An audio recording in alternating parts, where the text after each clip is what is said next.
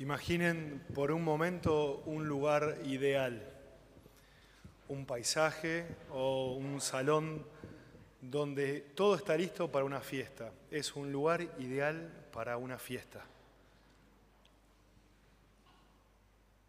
¿Lo vieron?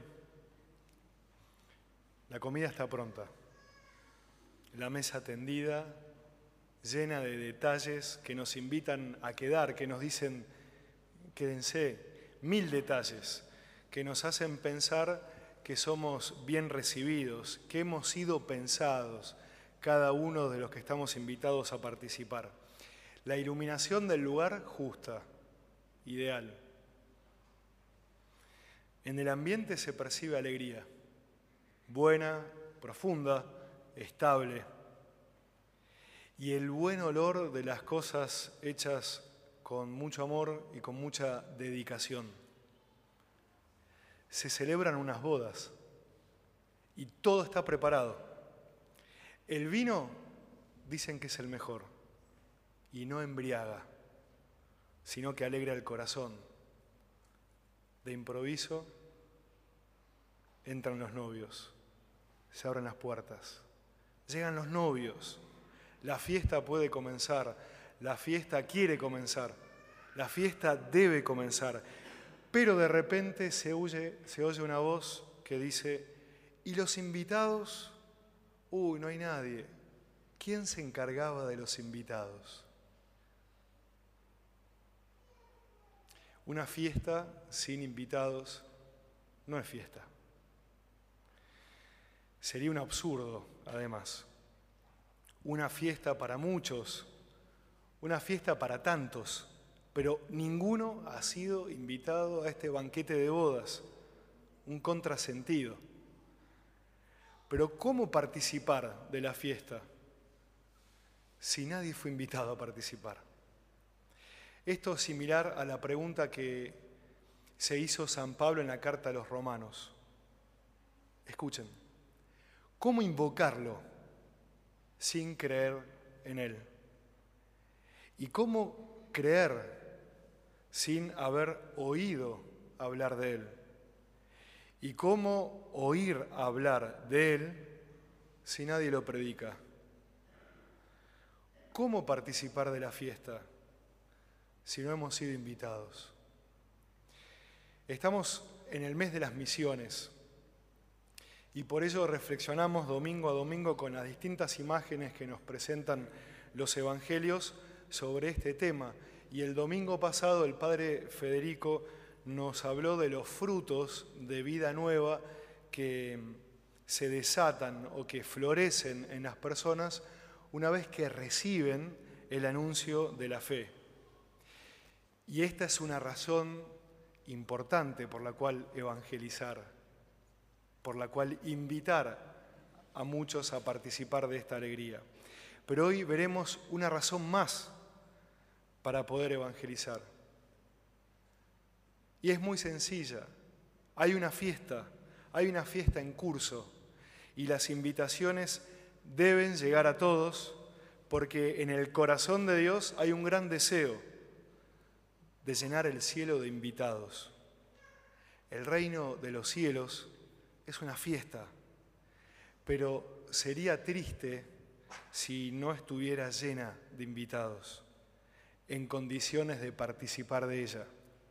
Por eso dice la palabra de Dios hoy, el Evangelio. Luego les dijo a sus servidores, el banquete nupcial está preparado, pero los invitados no fueron dignos. Salgan a los cruces de los caminos e inviten a todos los que encuentren. Los servidores salieron a los caminos y reunieron a todos los que encontraron, malos y buenos. Y la sala del banquete se llenó de invitados. La certeza del cielo y de la vida eterna ha movido por siglos a la iglesia para evangelizar. Hay una fiesta en curso, una fiesta grande, y todos han sido invitados.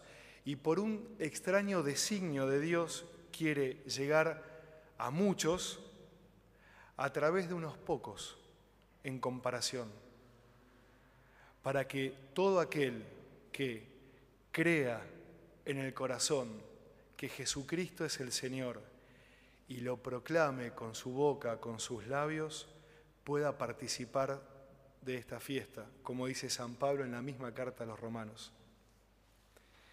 Hay dos grandes obstáculos para poder, para ayudar, para hacer que esta invitación llegue a los demás.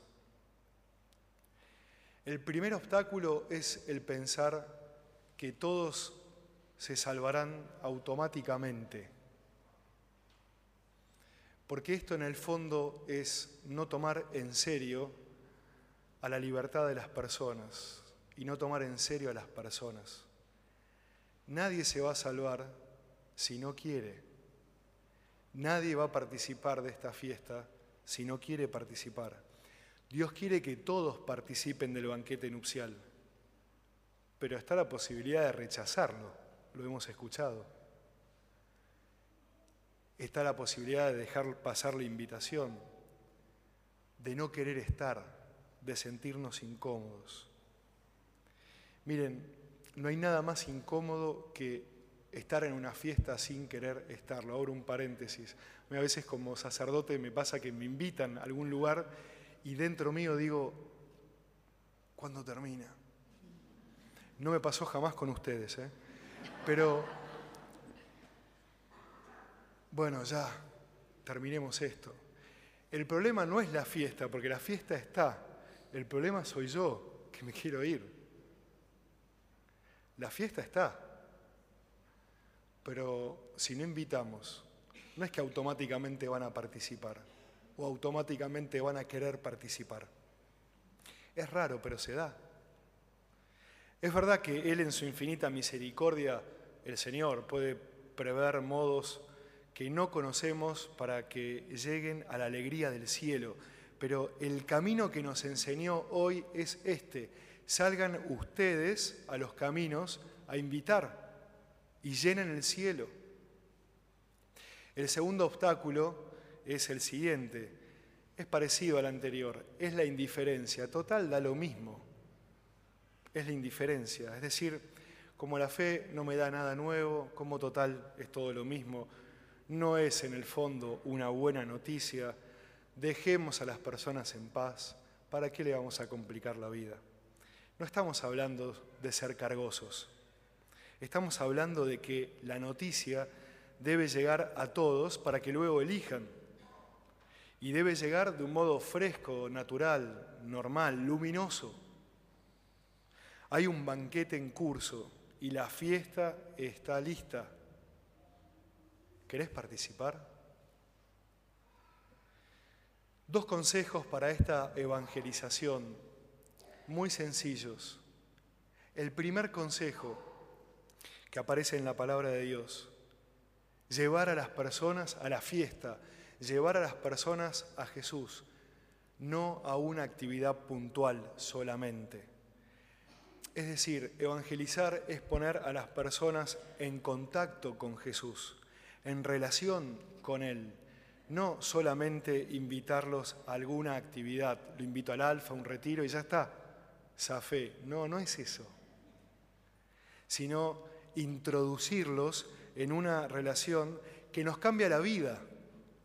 Esa es la fiesta. Introducirlos en la alegría de Dios y en su amor. Miren, en el Evangelio hay un apóstol que se llama Andrés. San Andrés y viene mencionado tres veces. El cardenal Newman le dedica toda una homilía a él, que se llama Los benefactores ocultos del mundo. Y San Andrés, las tres veces que viene mencionado, aparece ahí y nunca más vuelve a aparecer.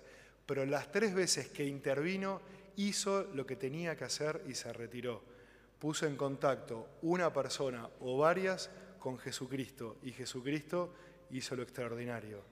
Primera persona que se encontró Andrés fue a su hermano Simón, Pedro, y le dijo, hemos encontrado al Mesías, vení que te lo presento.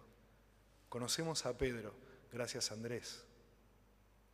Segundo contacto que tuvo Andrés en el Evangelio es con los griegos.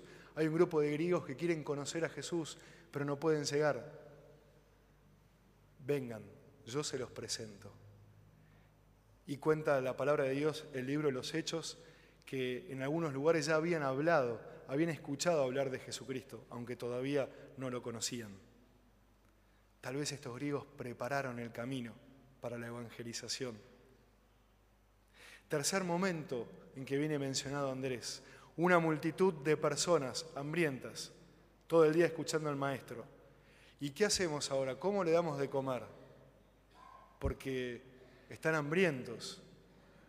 ¿Y ahora qué hacemos? Y Andrés dice, acá hay un niño que tiene unos panes y unos pescados. ¿Se podrá hacer algo con esto? Y Jesús hizo la multiplicación de los panes. Llevar a las personas a Jesucristo. Y después se encarga Él. Segundo consejo para la evangelización es no solamente llevar a las personas a Jesús, sino acompañar a las personas para que puedan tener el traje de fiesta. Las invitaciones vienen muchas veces o venían, al menos antes, no sé por qué hace tiempo que no me invitan a nada, pero venían con las recomendaciones que te daban el, tono de la fiesta, eh, elegante sport, saco y corbata, etc. Capaz que ni se usa eso ahora, pero bueno, desde mi época esas normas de etiqueta te daban el tono de la fiesta. Es necesario acompañar a las personas para que aquel que es invitado a la fiesta pueda presentarse con el traje de fiesta, un traje acorde, revestirse de Jesús y dejar los vestidos viejos el vestido del hombre viejo. Revístanse de la luz, dice San Pablo.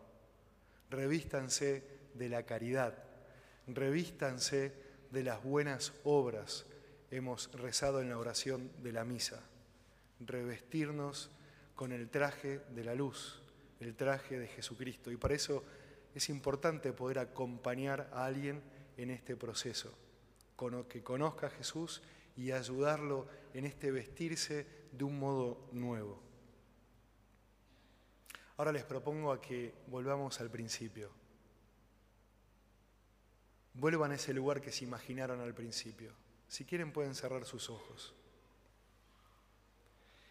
Imaginen por un momento ese lugar, el mismo salón, el mismo paisaje, la misma fiesta descrita anteriormente, poblada ahora y repleta de personas. Esto sí que es una fiesta. Personas por las cuales nosotros luchamos, por las cuales nosotros entregamos nuestro tiempo, nuestra oración, a las que nosotros servimos, poblada de personas a las que nosotros amamos. Ahí estaría nuestra rosa, diría el principito. Amigos o no, conocidos y no tanto, familiares o extraños, pero todos invitados y que respondieron con lo que mejor tenían. Algunos fueron de frac, otros de saco y corbata, otros elegantes sport y otros con lo mejor que tenían, pero no importa, están ahí. Y serán ellos que cuando nosotros lleguemos a esa fiesta van a salir a recibirnos. Y será una gran alegría la alegría de Jesús que nos la quiere compartir a cada uno de nosotros. Una fiesta sin invitados no es fiesta. El cielo no sería tal, no sería cielo sin la presencia de los invitados. El cielo no es cielo si tal o cual persona a la cual yo tanto amo no está ahí presente participando. Por eso, salgamos al cruce de los caminos, en nuestro hogar, en nuestro trabajo, y hagamos llegar la invitación. Está usted invitado a participar de la fiesta del cielo. Se ruega a confirmar su presencia.